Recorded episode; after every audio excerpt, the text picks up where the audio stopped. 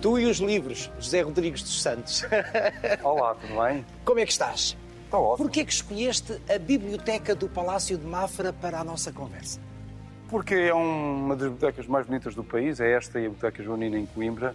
Eh, E é um local que eu gosto muito, a imagem é fantástica, acho que o país deve ter muito orgulho nesta biblioteca. Já reparaste que é uma biblioteca inacabada, portanto, faltou dourar as estantes? Mas eh, parece totalmente acabada, não, não precisávamos de mais, se calhar foi melhor assim. Não, é, eu acho que ganham os livros, não é? Claro, Nós claro. não nos expressamos, como na Biblioteca Joanina, pelo, pelo triunfo do barroco, do dourado. Porque aqui o que interessa são os livros. Mas isto é curioso, é uma história que, se- que eu acho que deve ser partilhada porque eh, estiveram aqui os cônegos, eh, portanto, eh, os cônegos regrantes de Santo Agostinho, depois dos franciscanos, foram eles que mandaram construir as estantes, era uma ordem rica, mais tarde voltam os franciscanos e essa é uma ordem pobre. Não tiveram dinheiro para dourar todas estas estantes, portanto, vai ser aqui o local para a nossa conversa. Tu és um homem de bibliotecas.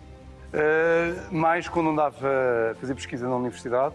Hoje em dia já conseguimos, através da internet e de outros meios, uh, entrar a, pronto, a ter acesso aos livros. Mas, Mas a internet não tira o prazer de folhear Não, um livro. não, sim, nem, não, eu não sou capaz nem, o de- nem o cheiro de um Aquele livro. do e-book, que, aliás foi uma moda que já está a recuar, nunca consegui aderir a ela justamente por causa disso. É, é diferente, estamos a manusear o livro. Até agora temos um novo livro. Temos um novo livro, Vai levantar, agora? vai levantar polémica? Não, acho que não. É a história do português mais inteligente de sempre, que era Bento de Espinosa. Exatamente, mas que nasce em Amsterdão. Nasceu em Amsterdão. Mas temos tanto para conversar. Vamos lá.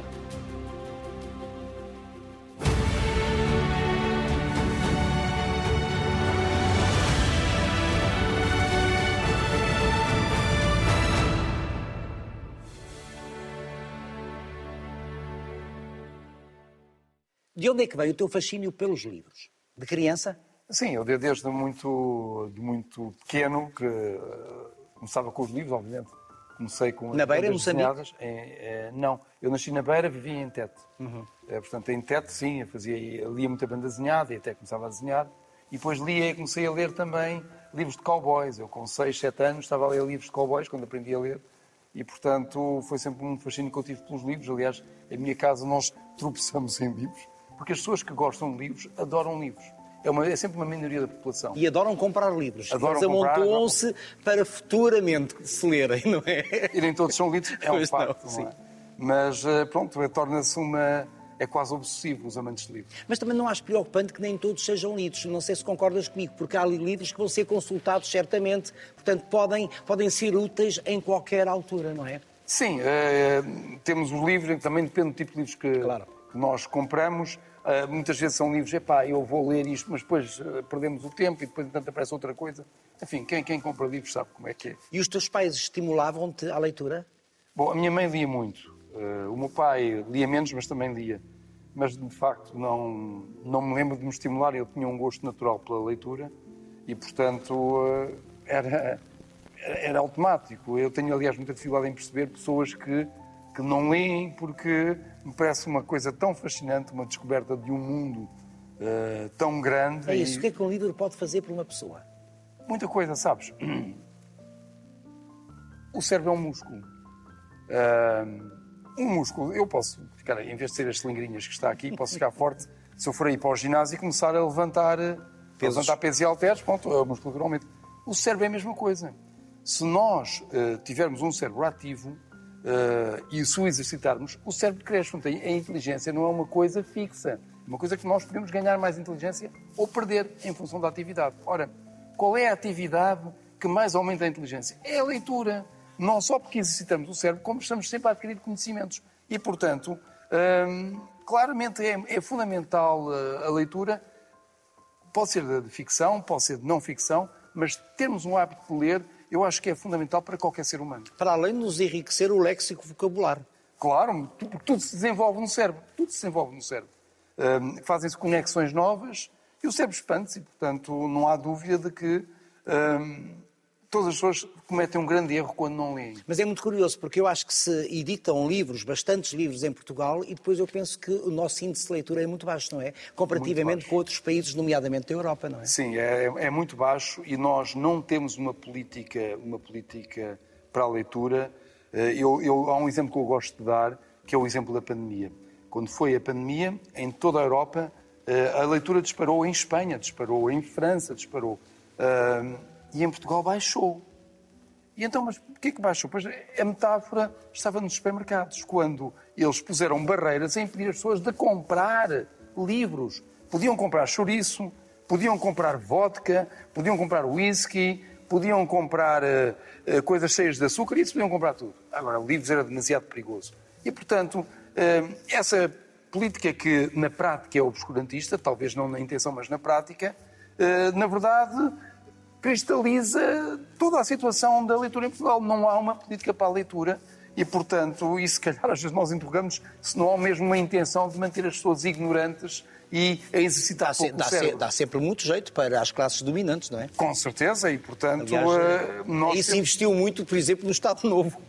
Uh, a, a, leitura é fundamental, uh, o crescimento do conhecimento, para as pessoas ganharem autonomia e ganharem compreensão. E, sobretudo, também numa democracia será... onde têm que tomar decisões informadas. Mas será que os mais jovens leem, uma vez que, nomeadamente, há livros obrigatórios curriculares?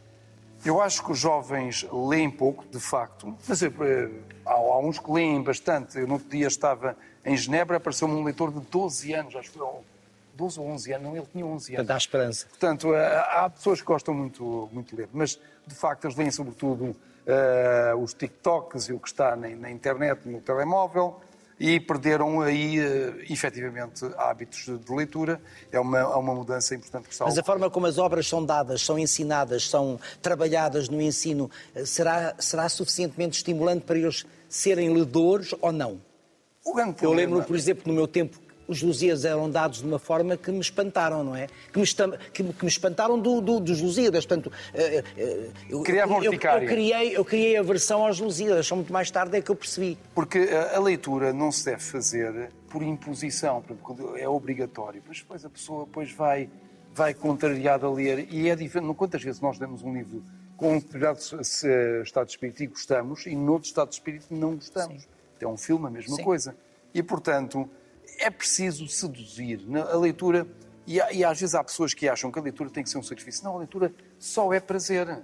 Nós criamos o hábito de ler, mas esse hábito depois é um prazer, é como quem faz desporto.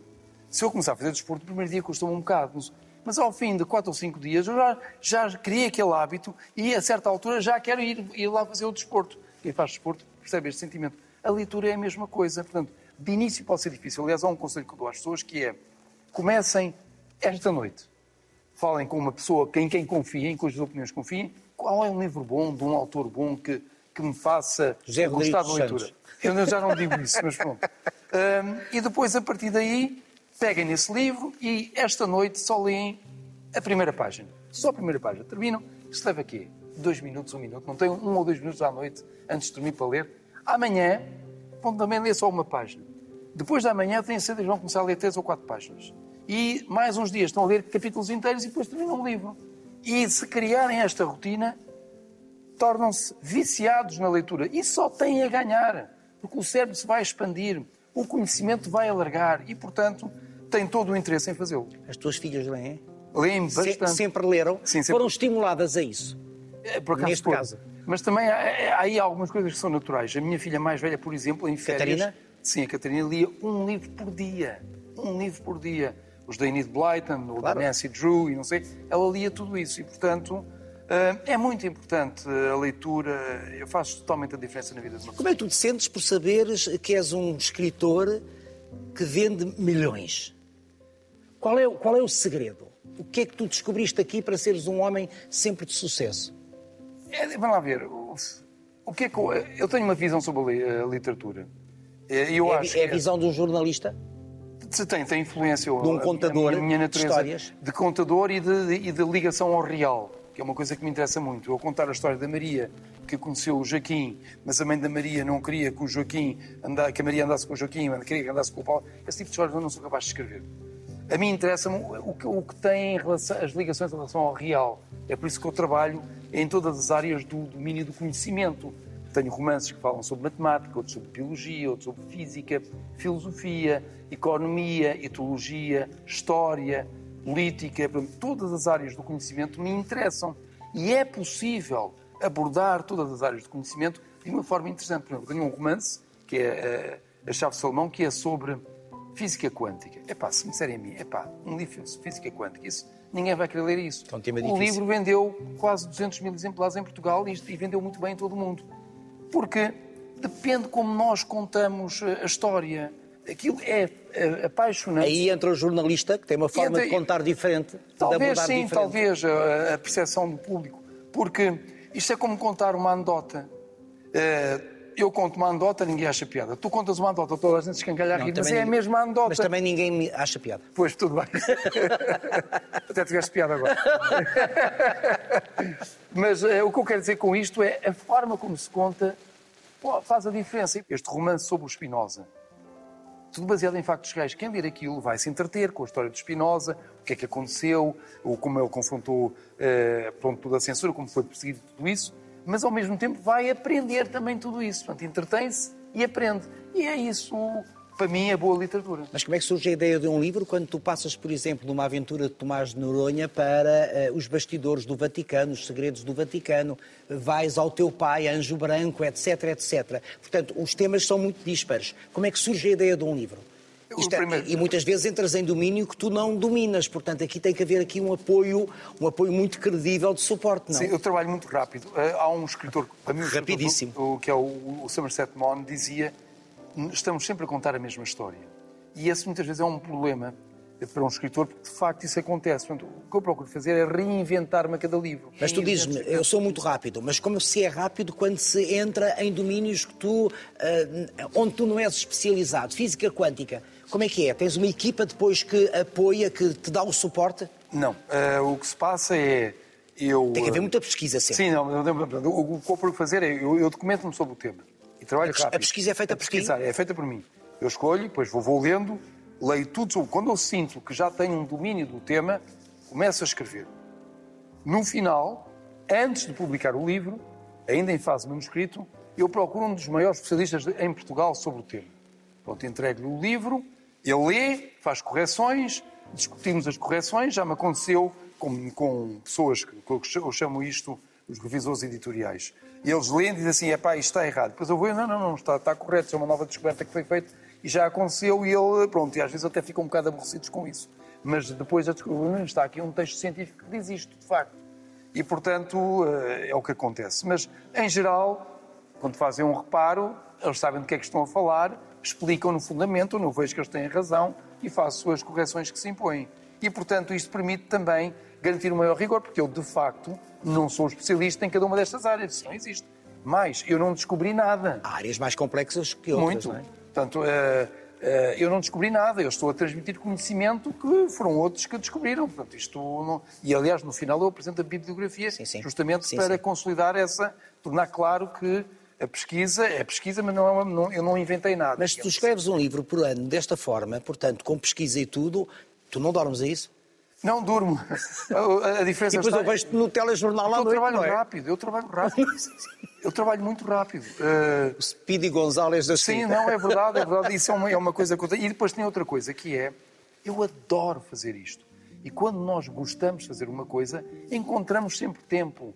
E, eh, porque fazemos com prazer, não é? Não desperdiças tempo. Não, não, exatamente. Eu estou sempre, eu estou em viagem, estou a ler, ou então estou a escrever, estou a ler, estou a escrever.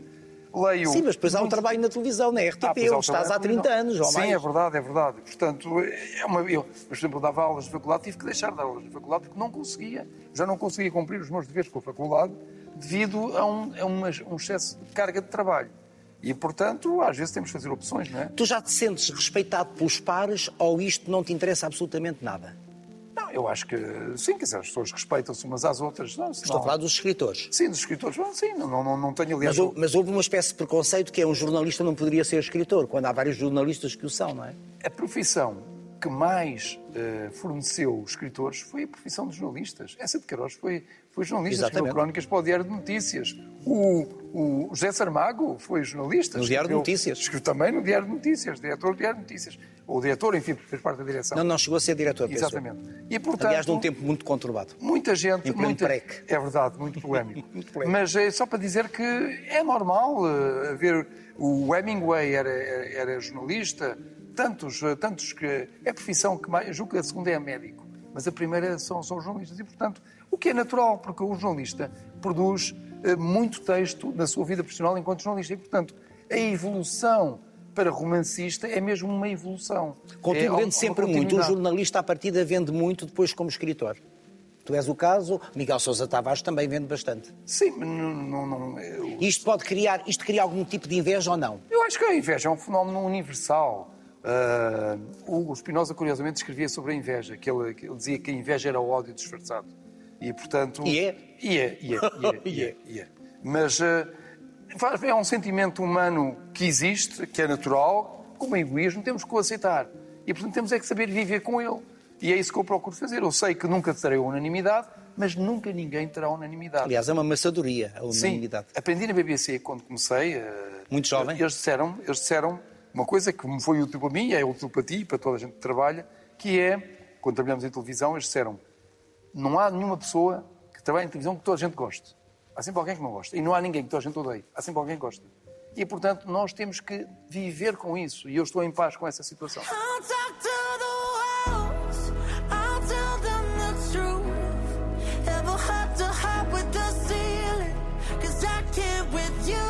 Quando eras professor, comunicação, não é? Jornalismo. O que é que tu dizias aos jovens que queriam ser jornalistas? Qual é a condição que deve ser sempre observada? Eu, não, não, eu até diria mais do que eh, jornalistas, para, qualquer profissão. Uh, porque isto é válido para, justamente para qualquer profissão. As pessoas não podem estar à espera que sejam os outros a educar-nos. Nós vamos à escola, tudo bem, mas isso é apenas a base somos nós que nos valorizamos. Somos nós que vamos à procura do conhecimento. E quem tem conhecimento tem vantagem sobre tudo. Portanto, e isso está na nossa posse. Da mesma maneira que podemos aumentar a inteligência se lermos mais, e isso está demonstrado, o cérebro na prática é como se fosse um músculo, também podemos, uh, uh, podemos aumentar a nossa educação e podemos e devemos por nossa própria decisão. Eu, por exemplo, quando fui para a Inglaterra, uh, fui para a Inglaterra com o objetivo justamente de melhorar não era nada que me tinha Na BBC? Na BBC. E, portanto, fui lá, aceitei trabalhar como estagiário que não era remunerado, porque eu queria aprender. E depois, ao fim de algum tempo, eles gostaram de mim e começaram a pagar-me. E pronto, e comecei a, a, pronto, a trabalhar enquanto... Mas é isso que faz a diferença em ti enquanto profissional de Eu acho que em qualquer pessoa, em qualquer pessoa, faz a diferença o acesso ao conhecimento. E a exigência de ser ele próprio a evoluir. Então tu és obcecado? Eu, de certo modo, sou. Eu estou, estou muito focado nos livros, muito focado no, também na minha profissão uh, e, sobretudo, investi muito na minha educação. E isso é bastante importante e é o, é o conselho que eu dou a toda a gente de qualquer profissão. Invista na sua educação, não esteja à espera que sejam os outros a fazer isso por nós e depois não se vá queixar. Porque se nós não investimos, há um preço a pagar.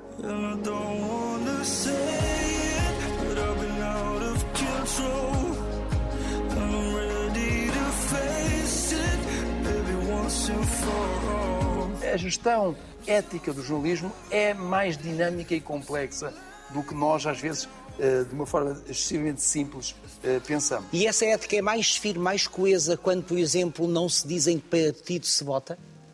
Sim, quer dizer... Eh, não, eu, eu, sempre foi a tua postura? Sempre, não só não diz... Eu, eu, não, eu sempre votei, quando comecei a fazer o telejornal, parei de votar, para manter a independência, porque quando podias nós... votar sem saber onde é que votavas. Não, as pessoas podiam saber, mas, mas eu saberia.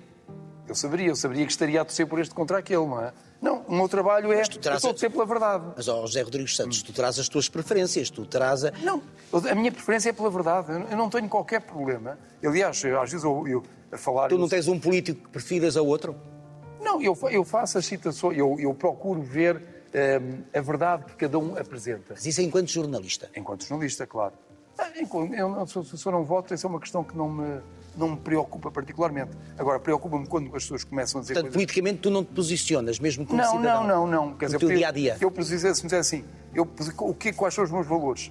A liberdade. Sim. Isso é natural, sou, sou jornalista, claro. sou, sou escritor, Sim. a liberdade é fundamental. Tu escreves é? pela liberdade. Exatamente. Portanto, uh, aliás, não há literatura sem liberdade e não há jornalismo sem liberdade. Senão seria só propaganda. Como, aliás, vemos nas ditaduras, é só propaganda. O jornalismo hoje é livre?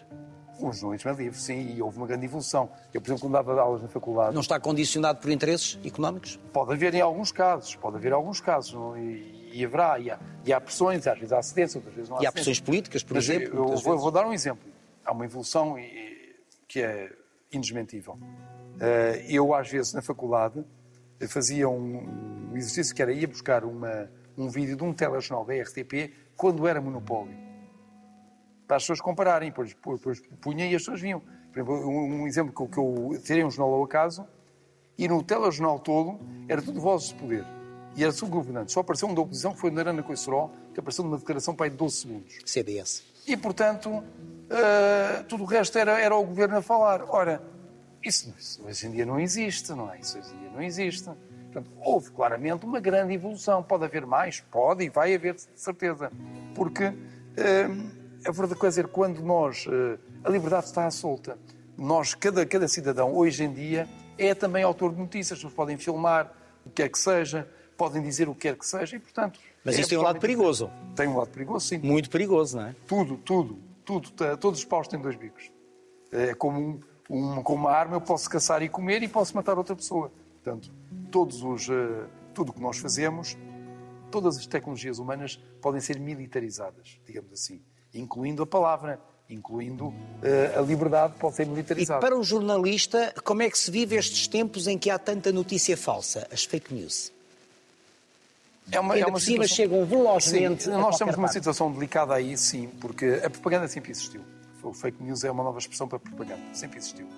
A diferença está em que hoje eh, ela pode ser muito eh, dominada pelo facto. Eu, quando abro um telemóvel, se eu sou de uma determinada área política, o que é que vai acontecer? Como eu só vejo aquelas notícias, o algoritmo só me vai dar aquelas notícias. Isto vai reforçar os meus preconceitos. Eu não estou a ser exposto a ideias diferentes. E é muito importante, porque eh, eu costumo dizer. Há, há coisas que a esquerda diz que são profundas verdades e há coisas que a direita diz que são profundas verdades. E, portanto, nós temos que saber captar as verdades que estão em cada lado. Não, não, é raramente nós encontramos lá que só diz mentiras e outro só diz verdades. Portanto, há sempre alguma coisa que nós encontramos, e não digo isto por ser politicamente correto, porque é mesmo assim. E quando nós só nos expomos a uma opinião, ou a um determinado número de factos... Estamos a nós, afunilar. A afunilar. E segundo ponto, estamos a permitir que nos manipulem. Porquê? Porque quem tem más intenções, os autores de, dos trolls que fazem as fake news, vão à procura destes públicos especificamente e injetam fake news. E, portanto, o resto da sociedade não percebe o que é que está a passar, porque não está, não está a receber essas informações, mas aquelas pessoas estão. E é assim que a Rússia, que é em Portugal vendida por alguns, a Rússia manipulou eh, para que Donald Trump vencesse na América, manipulou para que o Brexit acontecesse, Uh, manipulou para que Marine Le Pen ganhasse em França, não conseguiu, essa parte, essa parte não conseguiu, e agora manipulou para a vitória de um partido pró-russo na Eslováquia. E, portanto, isto é perigoso. Vivemos tempos perigosos. Vivemos nesse, nesse sentido. Tens medo em relação às tuas filhas? Não, não tenho. Uh, não tenho, não, não, sou catastrofista. Uh, acho que iremos encontrar sempre uma solução. Mas não podemos estar demasiado uh, confiantes. Por exemplo, o problema da guerra da Ucrânia. Se a América deixa de apoiar a Ucrânia, nós, nós não temos armas. Os europeus não investiram em armas. E, portanto, os romanos têm aquela frase, si vis pacem para bellum. Se queres a paz, prepara-te para a guerra. Não para a fazeres, mas para dissuadir os outros claro. de te atacarem.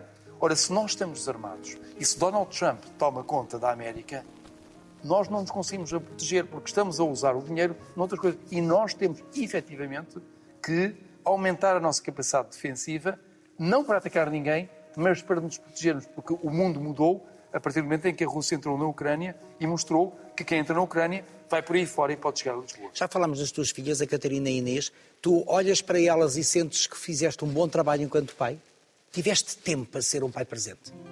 Acho que sim, acho que sim, mas Temos aqui Flor Bela dizer também. Que o mérito, e é isso que eu ia dizer, o maior mérito é da mãe, a Flor Bela, uh, nesse aspecto foi extraordinário, acompanha muito, acompanhou sempre e continua a acompanhar, eu também, mas ela muito mais muito mais. Bem, elas já voaram também. Sim, elas já voaram, mas eh, a Florbela continua ali a. A controlar, é? não, a controlar, a ajudar e tudo mas isso. Mas que idade é que têm as tuas filhas? Uma tem, isto agora está, todos os anos muda, é uma chatice. uh, tem 31, a outra fez, já fez agora 25. E estão em Portugal ou no estrangeiro? Estão a viver em Inglaterra, as duas emigraram, porque em Portugal não é possível.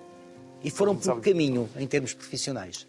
A mais velha eh, foi para a medicina, escolheu uma profissão que ela disse que era importante para ajudar o pai, que é a psiquiatria.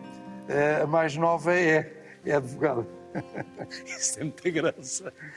E como é que tu, como é que tu olhas para elas? Não, acho que elas, eu acho que elas são brilhantes. Eh, há uma parte da, da, do trabalho da minha filha mais velha, ela é, faz psiquiatria forense.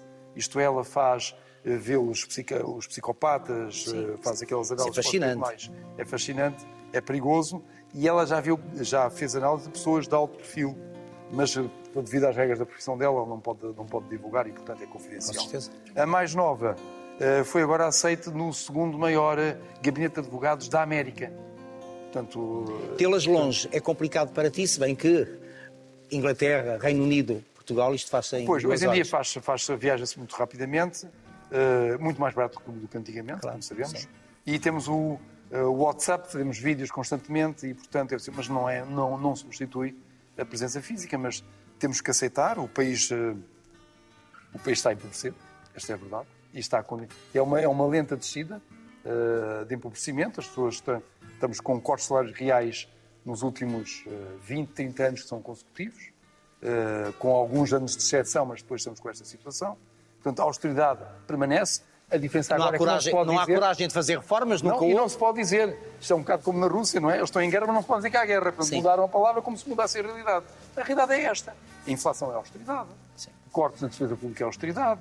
E não, reforma... e não reformamos, não há coragem de não, não, não, não, não reformamos as pessoas estão a sair, eh, não há acesso à habitação, eh, hostiliza-se o investidor que pode, pode, pode criar Exatamente, a habitação e, portanto, estamos num colete de forças e eles estão a sair e, neste momento, o país está a perder grandes quantidades de talentos eh, para o futuro. Já que falámos aqui da importância da flor bela, és o companheiro que achavas que deverias ser? Ah, eu espero que sim, mas isso é uma pergunta... Mas o que é certo, é, é que, esta, o que é certo é que esta relação tem muitos anos. Sim, eu E qual é a importância da Flor Bela, nomeadamente para o teu trabalho de escritora? Porque ela é. também ela é uma professora de História, não é? Ela sim, é professora de História, mas ela, sobretudo, o que ela me faz, ela dá-me um, um olhar de leitora. Portanto, ela é, no fundo, a primeira leitora. E, e ela, vais mostrando o que estás a escrever ou só no final da obra feita? Inicialmente ela ia acompanhava, mas depois disse, não, é melhor tu leres como o leitor. O leitor pega e pronto, e tem uma, uma e ele, tem uma reação. E depois diz-me, olha, eu acho que esta parte está bem, esta parte está mal, esta parte está mal. Faz, faz uma crítica, muitas vezes até dura, mas eh, é uma crítica bem intencionada porque é para melhorar o texto, não é? E portanto, depois, e depois ela traz-me uma sensibilidade feminina que eu não tenho tanto. Para dizer, pá, isto, esta parte, deixa eu mais esta personagem, pronto, os homens não, não, não é bem a mesma coisa. E portanto, ela traz-me todo esse ganho que eu acho que é, que eu acho que é importante para os uh, romances. E de que é que é feita esta relação que tem tantos anos? Bom, em primeiro lugar, de amor, obviamente, não é? Cumplicidade? Uh, sim, cumplicidade. Depois somos pessoas que nos, nos uh, damos muito bem, completamos muito bem. Essa é a imagem que eu tenho Portanto, quando vos É, é, não. ah, e, e, nós uh, somos muito parecidos em muitas coisas e somos diferentes no convém ser diferente. Por exemplo, se tem um casal em que um gosta de viajar, outro não gosta de viajar, isto é um problema. É. Se um é caseiro, outro gosta de sair, isto é um problema. Portanto, têm que ser parecidos aí. Mas há coisas que têm que ser diferentes, eu acho. Há um que gosta, detesta impostos, eu detesto trabalhar impostos, não é? Dizer, Mas quem é que gosta? Ela, ela gosta. Ela gosta. Gosta, está ali, está, está, está, está. está. Uh... Tens uma mulher estranha. não sei, não, acho que não. eu gosto muito dela. Ela tem. És tu que continuas a ir às compras que eu encontro, Exatamente, eu encontro-te no supermercado. Quando encontro no supermercado, uh, às vezes encontro também o Muniz no supermercado, mas estamos todos à conversa. E vamos ao mesmo sítio. E vamos ao mesmo sítio. E portanto. Ela, eu gosto de fazer compras, ela detesta fazer compras. Portanto, no que convém sermos diferentes, haver alguém que gosta de fazer alguma coisa, nós temos isso. E, portanto, é, acaba por ser uma, uma equipa engraçada.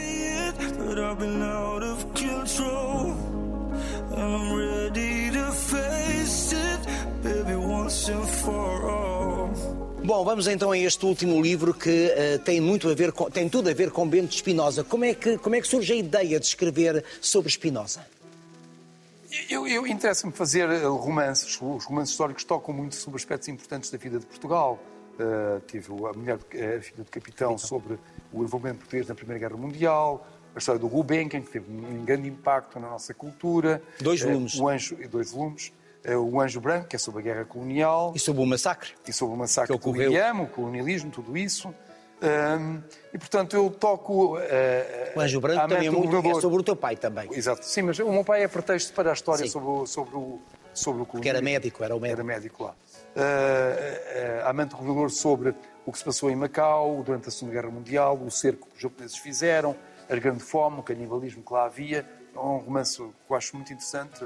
O Codex tem a ver com Colombo e a sua naturalidade Exatamente. também? Os, romances históricos têm esta característica em que ele toca aspectos importantes da vida de Portugal e totalmente diferentes. E, Levantando algumas polémicas, porque no caso do Codex, por exemplo, tu desafias a tese de Colombo ser de origem portuguesa. Sim, não, o desafio até as eh, Sim, genovesas. E apresenta a hipótese portuguesa. Sim, a história, a história apresenta como genovês, tu apresentas Sim. a hipótese de ele ser português. Mas, uh, uh, e os académicos, versão... houve académicos que se enfureceu muito. Sim, porque, não é na verdade este é um debate que começou no século XIX, os historiadores espanhóis começaram a detectar muitas anomalias na versão genovesa, e é um debate que tem que ser lido no contexto do século XIX da emergência dos nacionalismos. Eh, por exemplo, o Sabino Wiesenthal, que era o famoso caçador de nazis sim, sim. judeu, disse que falou com historiadores italianos que lhe disseram para nós é um ponto de honra que ele seja italiano. E, portanto, há muitos documentos que começam a aparecer, muitos deles que de, de, origem muito duvidosa e não podemos fazer, do meu ponto de vista, uma sustentação da tese do Colombo eh, genovês baseada em documentos de origem duvidosa. Mas tu sustentas... Podemos apresentar, sim, podemos admitir a hipótese de ele ser genovês, isso é Tal como agora hipótese... admites a hipótese de ele ser português Exatamente. sustentado em documentos. Em, documento. em, documentos e também eh, na própria lógica. Vamos lá ver. O que é que a história nos diz sobre o Colombo? Se vamos falar sobre o Colombo, que é muito interessante a questão do Códex, e é, é, o que, é o que diz o romance, no fundo. Há dois homens que existiram de facto na história. Um chamava-se Cristóforo Colombo. Este era um genovês, era plebeu, era um tecelão que aos 14 anos saiu de Génova. E há um outro homem chamado Cristóvão Colombo. Este era um almirante ibérico que descobriu a América e casou com uma mulher de alta nobreza, Dona Filipa uh, Muniz Pastrelo, e também sabia matemática, sabia latim, tudo isso. Agora, o que eu estou a dizer é que estes dois homens são a mesma pessoa. E o que eu estou a dizer é que não pode ser. O plebeu... Então há uns genovês e há o outro. Há um, exatamente. Portanto, o que eu estou a dizer é que eles são a mesma pessoa. Sim. Porquê que eu acho que não podem ser a mesma pessoa? Primeiro, uh, o, o Cristóvão Colombo não chamava Colombo, chamava-se Colombo. Segundo, uh, o Cristóvão Colombo uh, sabia matemática, sabia latim, mas o, o, o Colombo era um plebeu. Iletrado. Ora, onde é que ele foi aprender? Em que escola pública? Naquela altura não havia assim escolas como há hoje, acesso à educação e manifestações de pessoas, isso não existia. E, portanto, era um outro mundo. Onde é que ele aprendeu isto tudo? Segundo, os documentos mostram que o genovês era plebeu. Mas o Colom, o ibérico, era, casou com a Dona Filipa Muniz Estrelo e era almirante. No século XV, há almirantes plebeus que casam com a Dona Filipa Muniz Estrelo ligada à família real. Dona, Muniz, eh, Dona Filipa podia perfeitamente casar, eh, ter um affair com o jardineiro. Pois podia. Não é? Agora, ir à igreja e casar, assim, ela mesmo que quisesse fazer, a família não permitiria, iria para o convento, olha, vinha aqui para Mafra, coisa do estilo. E, portanto, não bate certo. E depois nós vemos uh, o Cristóvão Colombo, o ibérico, deixou uma série de documentos que estão na, na, na Biblioteca uh, Colombina em, em Sevilha, em manuscritos por ele, em que ele, a, a escrever em castelhano. E descobre-se que, ele, ele, não era, ele não era castelhano, porque ele tem muitos erros. O que, é que, o que, é que se vem a descobrir? E são os espanhóis próprios que vêm a descobrir isto. Que é que o, português, o espanhol dele estava cheio de portuguesismos.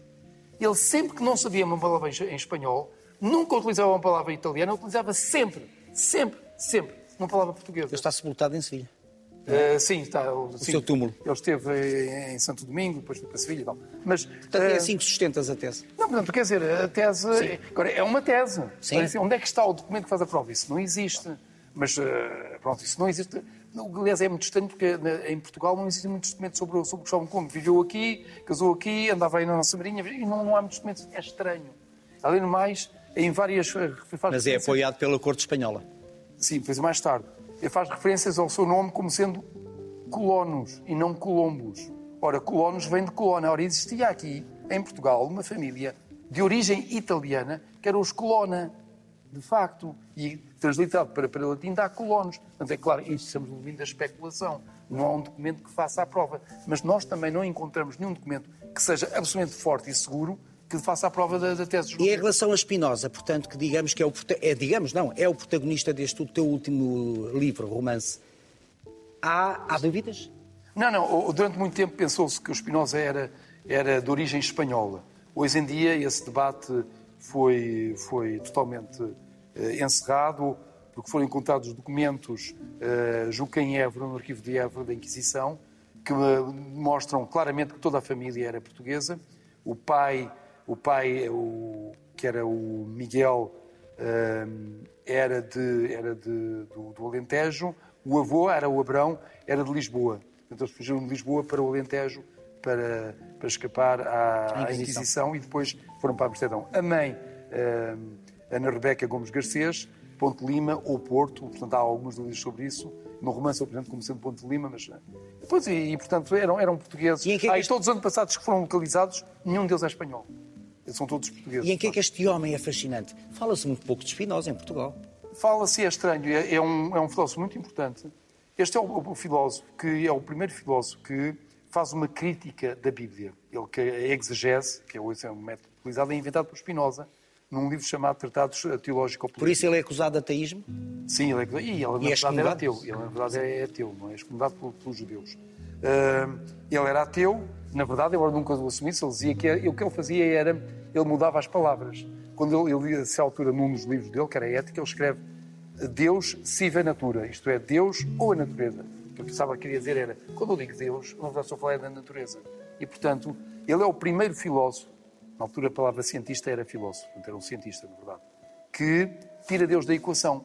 O Francis Bacon não fez, o Descartes não fez, diziam, ah, é tudo, é tudo causa e efeito, mas a primeira causa é Deus. E Spinoza vem dizer, não, não, não, é tudo natureza. Isso, Deus não existe. Quando olhamos para o céu só vemos estrelas. Por isso, e eu acho que estou correto, por isso o título do teu livro em francês é L'homme que, a tué Dieu, o homem que, o homem matou, que Deus. Deus. Sim, porque ele quando faz a crítica... Porquê é que não assumiste, porque acho esse título fabuloso, porquê é que não assumiste esse título em português? É porque o livro vai ser Tiveste publicado... Não, não, o livro vai ser publicado na América Latina. E, eh, do ponto de vista da editora, esse título seria Assassino para o Livro na América Latina. E em Portugal não seria? Em, em Portugal acho que não. Eu tenho livros do Vaticano que põem muito em causa. Sim, mas o título não indica, o título do Vaticano, do livro do Vaticano, não indica o Sim. conteúdo, não é? Sim, mas se, põe, se, põe, se põe em causa. Mas eu nas entrevistas falei abertamente sim, sobre isso. Nós falámos nenhum, sobre é? isso. Falámos sobre isso. Também o Último Segredo, que no fundo é um, é um romance em que eu mostro, usando no, no fundo a, técnica de Spinoza, a exegese de Spinoza, mostro que Cristo não era cristão. Uh, aliás, não sou eu que mostro, na verdade são Sim. os, os, uh, os historiadores que estudaram a questão e os teólogos que, que, que, demonstraram a partir de Spinoza, justamente, com o método Spinoza. Começou com Spinoza e depois o método Spinoza foi usado por um, um professor alemão chamado Reinmarus, é, é, Hermann Reinmarus, que utilizou o método para o Novo Testamento. E quando ele descobre aquilo tudo, usando o método de Spinoza para o Novo Testamento, percebe que Cristo não é cristão, fica tão aterrorizado com aquilo que recusa-se a publicar. Portanto, o Reinmarus morre e só depois, logo a seguir, acho que é um poeta alemão, pega naquilo e uh, publica o livro. E quando o livro é publicado, então já não, o, o Raimarros não pode ser castigado, o Spinoza também não pode ser castigado, já, já, já, os dois já tinham morrido.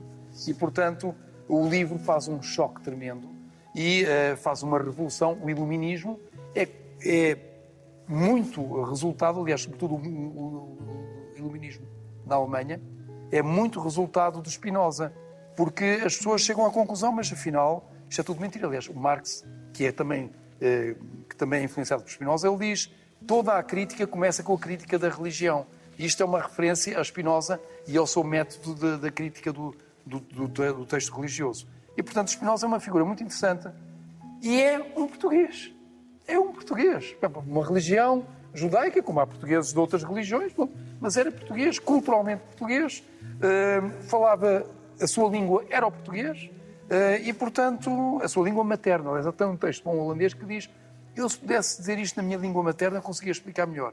Portanto, ele pensava em português. Uh, e é um dos maiores gênios da humanidade. O Einstein considerava o Spinoza a sua referência. Ele dizia: O meu Deus é o Deus de Spinoza, que é a natureza.